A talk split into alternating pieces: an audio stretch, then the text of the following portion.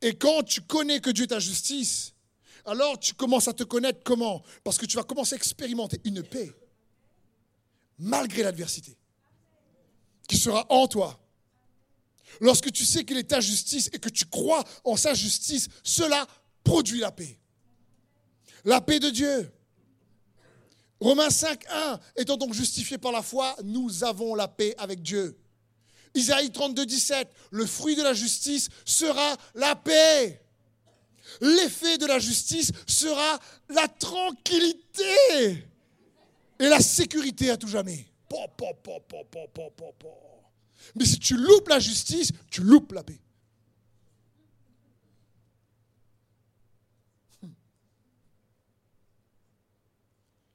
L'effet de la justice sera la tranquillité, les gaillards. Et la sécurité à tout jamais. Eh, c'est bien quand même. Hein? Psaume 85, 11. L'amour et la vérité vont se rencontrer. Et la justice et la paix se donneront l'accolade. Deux camarades?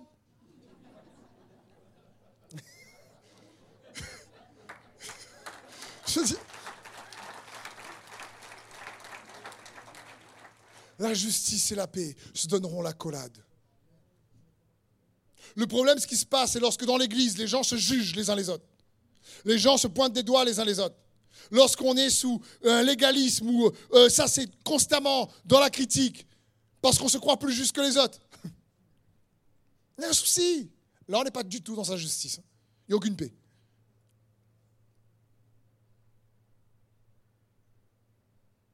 C'est pas grave, c'était comme ça.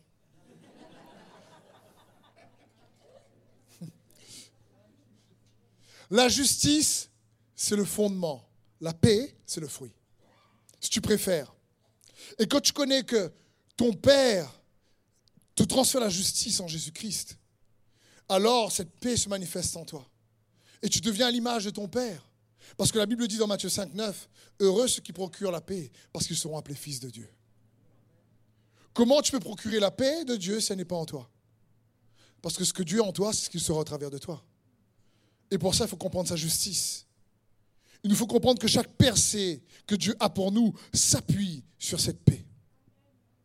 Cette paix qu'il nous donne. C'est pour ça qu'il est écrit dans Philippiens 4, 6, ne vous inquiétez de... Mais en toute chose, faites connaître vos besoins à Dieu par des prières et des supplications, avec action de grâce. Et la paix de Dieu qui surpasse toute intelligence gardera vos cœurs et vos pensées en Jésus-Christ. Tu t'inquiètes pas, tu fais monter à Dieu, et la réponse à ta prière, ce n'est pas la réponse à ta prière, la réponse à ta prière, c'est la paix. Du Seigneur, je ne sais pas comment terminer la fin de mois, je suis inquiet. Et tu fais monter à Dieu des prières, des actions de grâce. Et tu as la paix. Et tu ne sais pas ce qui va se passer. Mais tu as la paix. La Bible dit, faites pas monter vos besoins et Dieu va vous donner une réponse précise pour tous vos besoins. Faites monter vos besoins et la paix de Dieu. Donc tu sais que la paix est un indicateur. Un indicateur que la justice est en chemin. Un indicateur que son intervention est en chemin. Un indicateur que tu es dans une position juste. Car le royaume des cieux, ce n'est pas le manger et le boire, mais la justice, la paix et la joie par le Saint-Esprit.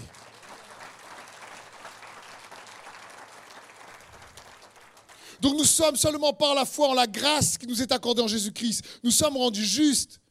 Et il met notre âme dans la paix, dans le repos si tu préfères, dans la tranquillité. L'exemple de Noé est intéressant. Genèse 6, 8. Mais Noé trouva grâce aux yeux de l'Éternel. Le mot Noé ou Noah signifie repos, tranquillité.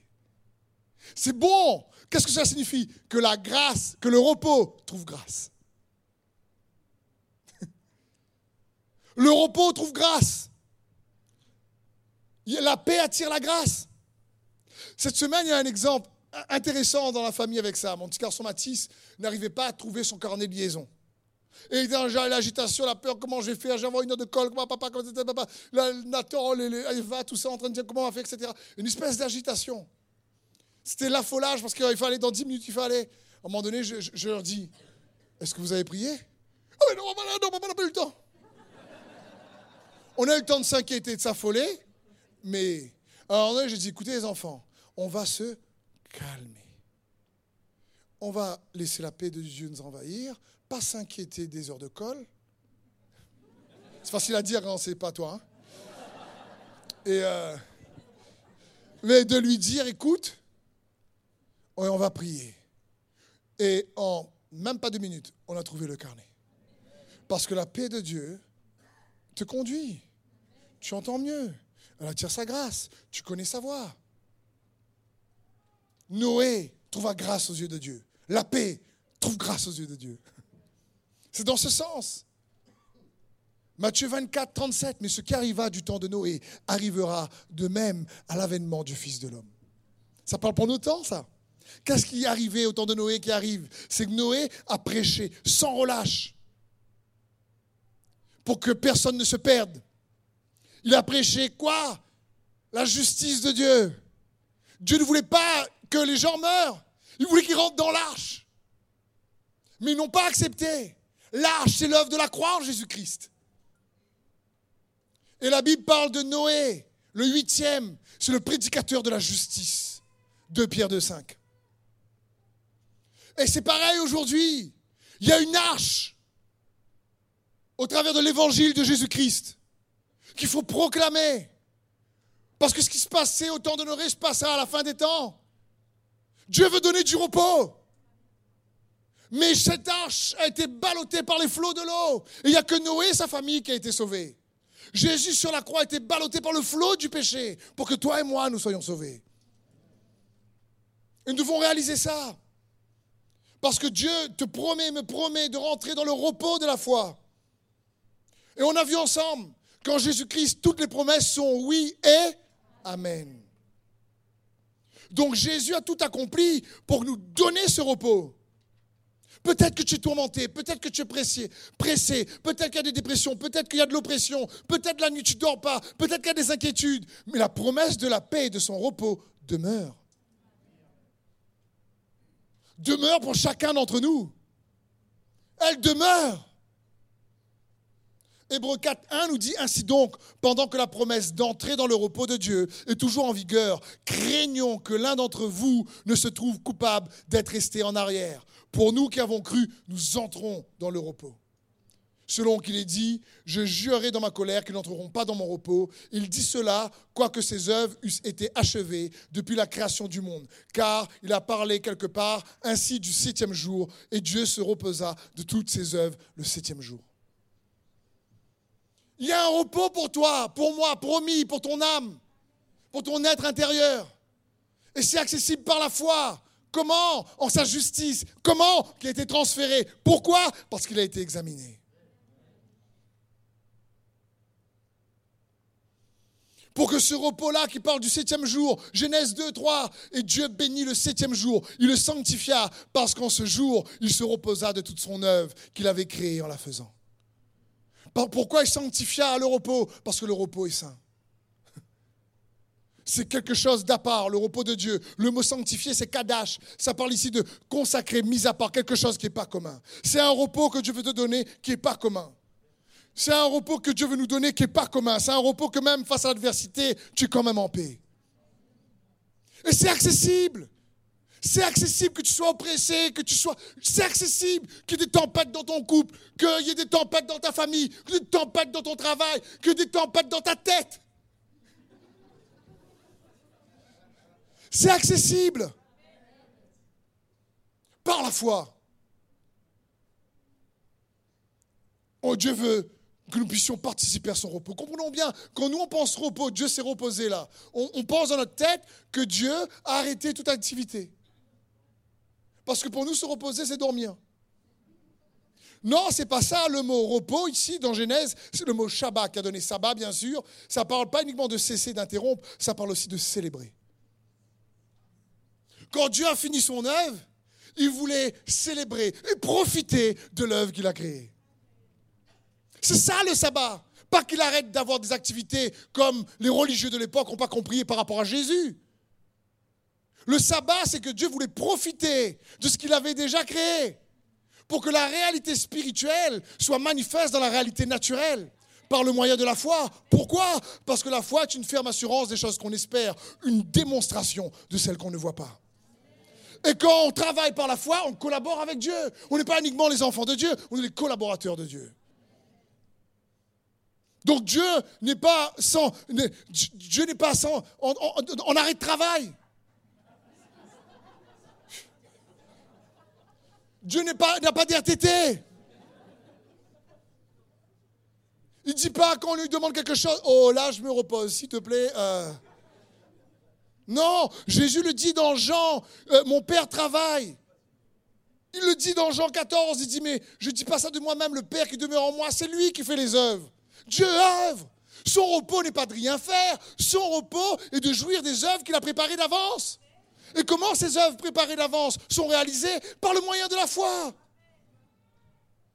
C'est comme ça qu'on prend son joug. C'est quoi le joug? C'est qu'il y a deux personnes, deux bœufs. Le bœuf costaud qui tire le joug et le petit bœuf à côté qui est râlé par le gros bœuf.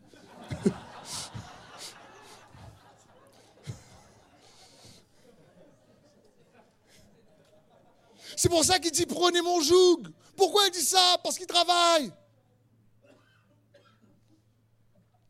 Le sabbat, ce n'est pas arrêter, c'est pas rien faire. Par la foi, c'est aider Dieu, collaborer avec Dieu pour qu'il puisse profiter, célébrer les œuvres qu'il a préparées d'avance. Car, Ephésiens 2.10, car nous sommes son ouvrage, ayant été créés en Jésus-Christ pour de bonnes œuvres qu'il a préparées d'avance, afin que nous les pratiquions. Dieu prend plaisir à ce que tu le sollicites par la foi. Il ne se fatigue pas de collaborer avec toi. Même quand nous on dort, Dieu travaille la nuit. Dieu est capable de travailler derrière la scène, même lorsqu'on nous on croit qu'il fait rien. Même lorsqu'on nous on regarde notre situation, on se dit galère, galère, galère, galère. Il change pas, il change pas, il change pas, allez, il change pas, lui il change pas, moi non plus je change pas. Donc, euh,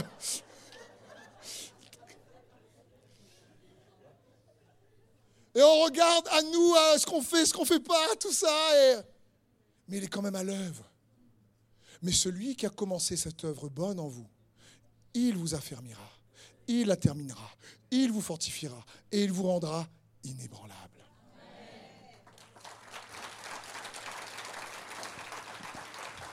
Dès qu'on a la foi, Dieu œuvre.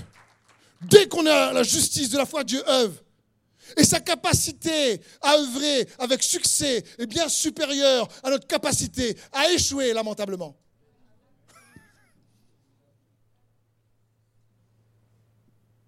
Ça dépend ce qu'on croit. Éphésiens 2, 6. Il nous a ressuscités ensemble et il nous a fait asseoir ensemble dans les lieux célestes en Jésus-Christ. Asseoir. Comme vous là. Gala. Le repos. Asseoir en Jésus-Christ, c'est quoi? C'est que tu es dans le repos. C'est ça. C'est ton être intérieur est dans le repos. Pendant que l'être extérieur est dans l'activité. Mais intérieur, c'est pas agité. Les émotions sont pas aller dans tous les sens. Les pensées sont ne pas se taper dans tous les sens savoir qu'est-ce qu'on va faire. On n'est pas oppressé ou stressé parce que tu es assis. Je ne suis pas de dire, je suis assis dans le lieu céleste en Jésus-Christ. Je suis assis dans le Jésus Christ.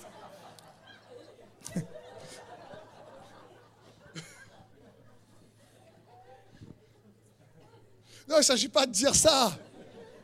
Il s'agit de foi. Quand tu regardes tes yeux sur Jésus, il y a un transfert. Tu participes à sa nature. Sa force devient ta force. Sa paix devient ta paix. Sa joie devient ta joie. Son espérance devient ton espérance. Parce que quand tu regardes Jésus, quand tu le vois, il y a cette force en toi qui s'anime, qui jaillit, comme on a lu tout à l'heure, au-dedans de toi. Par le moyen de la foi.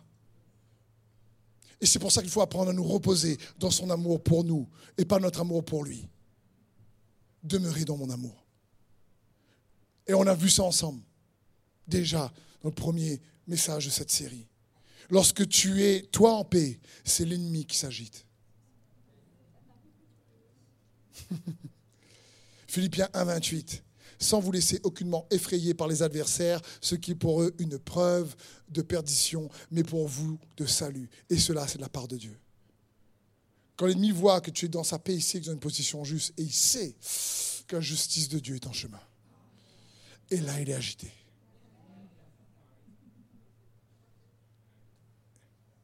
Mais il nous faut comprendre que Dieu veut garder nos cœurs et nos pensées en Jésus-Christ. Par le moyen de la foi, lorsqu'on prie, on prie avec foi. Cette paix-là que Dieu veut que tu t'assoies dedans, que tu t'établisses dedans. Moi, pareil, cette paix-là qui l'annonce, le rend visible. C'est comme si l'adversité euh, euh, réellement amène le feu des circonstances, mais tu ne te consumes pas. Comme cet arbre qui brûle que Moïse voit, mais qui ne se consume pas. C'est dans ce sens, pour le faire connaître. Et alors tu sais que tu es juste, parce qu'il y a une manifestation de sa paix qui surpasse toute compréhension, alors qu'il y a de l'adversité. Mais celui qui est juste fait les œuvres justes. 1 Jean 3, 7. Petit enfant, que personne ne vous séduise. Celui qui pratique la justice est juste, comme lui-même est juste. Parce que, comme je vous l'ai dit tout à l'heure, on est juste parce que Jésus fait. Mais soit tu vis une vie juste qui produit des œuvres de justice selon Abraham, ou soit tu vis une vie juste, mais qui galère comme à Sodome et Gomorre avec Lot. Quel type de juste veux-tu être? Celui qui marche dans les promesses et qui reçoit la bénédiction Ou celui qui est juste mais qui galère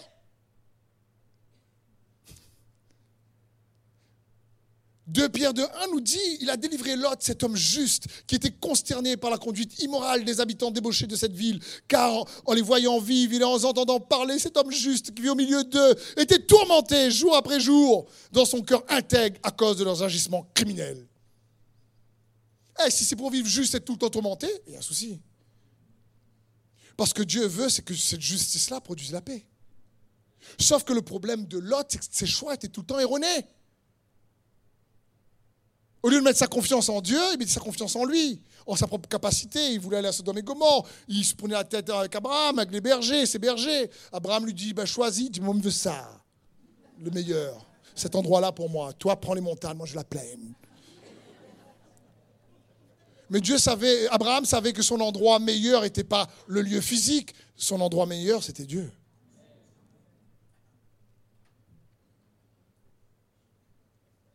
Donc, juste comme Abraham ou juste comme Lot?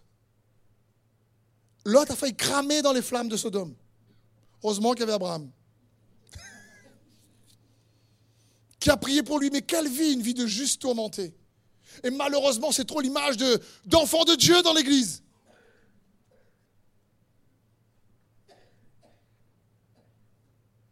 Parce qu'ils ne s'alignent pas aux promesses. Qu'ils ne comprennent pas comment on partage la foi ce transfert de justice qui produit en nous le désir de faire les œuvres d'Abraham, d'être intègre. Quand j'imagine Joseph, quand cette femme-là, la femme de Potiphar, elle a voulu coucher avec lui, la loi n'existait pas. Elle est arrivée avec Moïse 400 ans après. Mais Joseph a dit une chose incroyable. Il a dit, je ne pêcherai pas contre Dieu et contre mon maître. Qui lui avait dit que ça c'était mauvais? Par la loi, n'existait pas. La foi. En l'intégrité de Dieu. Ce que lui avait partagé son père Abraham. Parce que la loi te dit fais pas ci, fais pas ça, fais pas ci, fais pas ça. Mais qu'est-ce que la foi te dit? Sois généreux, sois bon, pardonne, libère, bénis. Ça, la loi ne dit pas.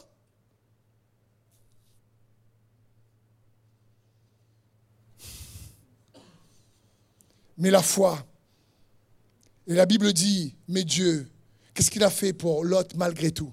La galéré, oui. Mais sur la prière d'Abraham, Dieu a envoyé deux anges.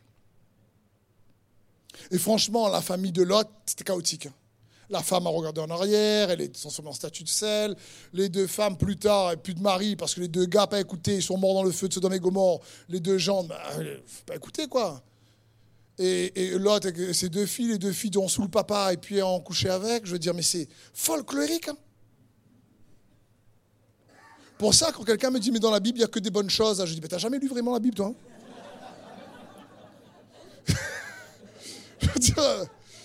c'est folklorique, l'histoire. franchement, il y avait un peu de soucis dans la famille.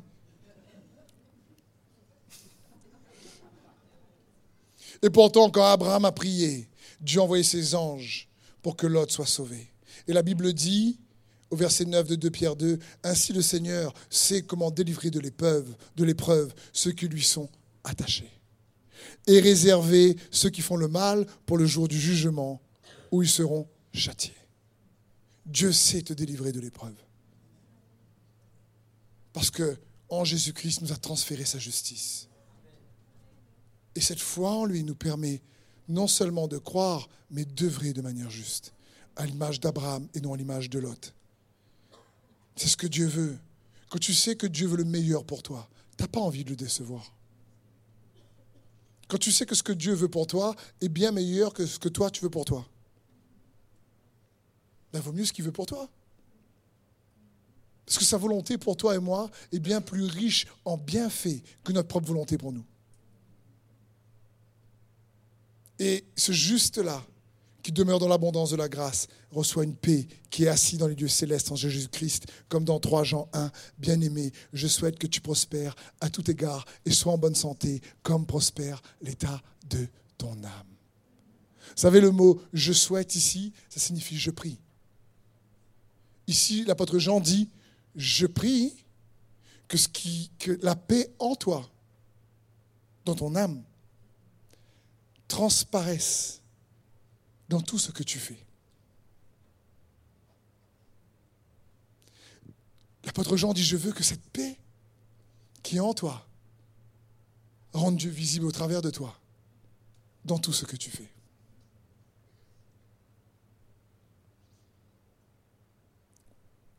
Je souhaite que tu prospères à tout égard et sois en bonne santé, même dans ta santé. Comme prospère l'état de ton âme. Ça parle ton âme est dans une telle paix. Une paix qui a été rachetée au prix du sang de l'agneau. Une paix qui a été achetée par Jésus-Christ. Une paix qui était accessible par le moyen de la foi. Parce que Dieu t'aime et tu as de la valeur pour lui. Cette paix-là, ici l'apôtre Jean prie. Et il dit, prie, je prie, pour qu'elle soit démontrée dans tous les domaines de ta vie et même dans ta santé. Waouh! Parce que l'effet de la justice sera la tranquillité et la sécurité.